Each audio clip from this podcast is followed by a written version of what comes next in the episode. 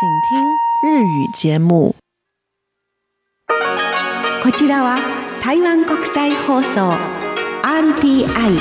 中央放送局の日本語番組です。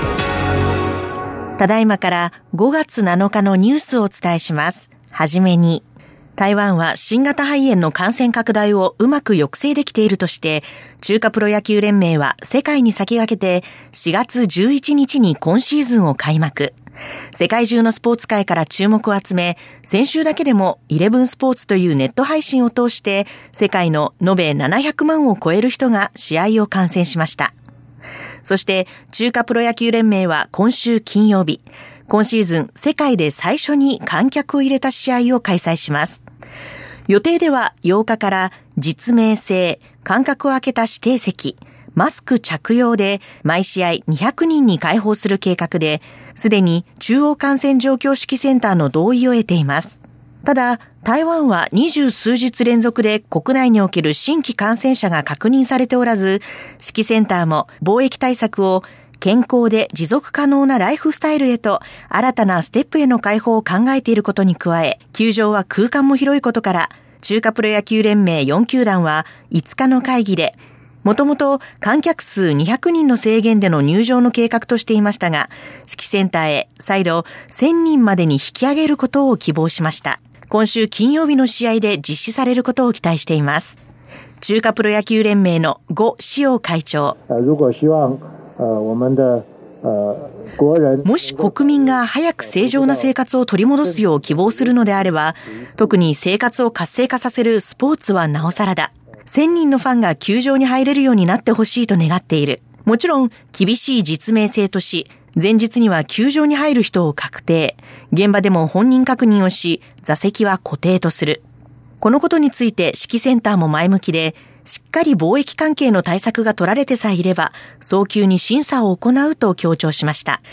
中央感染状況指揮センターの陳宗元副指揮官は、重要ポイントは、一つ目がチケット購入方法、二つ目が出入りの動線、三つ目が球場内でのソーシャルディスタンス、そして四つ目が球場内を含め売店や売り場など個人の衛生状態の維持。やはり野球観戦では飲食をするので、個人衛生状態をよくできるかどうかだ、としました。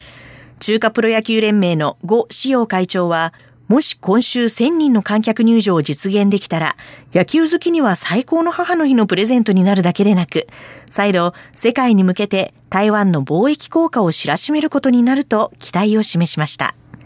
次に、台湾最南端、平東県甲春半島の外海では、ここ半月ほどタチウオが大出現しており、毎晩数百艘とみられる漁船が海で捕獲を行っています。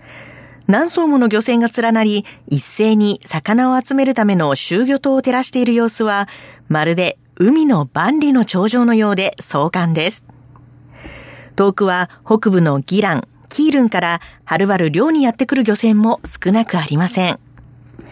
別名、海のプラチナと呼ばれるタチウオは、一艘あたり一晩で多い時には10万台湾元、日本円でおよそ36万円稼ぐことができるのです。張健龍船長。以前ここでタチウオが取れるのは知らなかった。タチウオが本当に多い。この漁場はいいね。魚屋の来海燕さん。市場価格は1斤 600g あたり180元から250元だ。魚の大きさによる。ただ、これまでタチウオの漁場の多くは小琉球より北の海域です。今年初めて南の甲春半島まで南下しており、とても珍しいことです。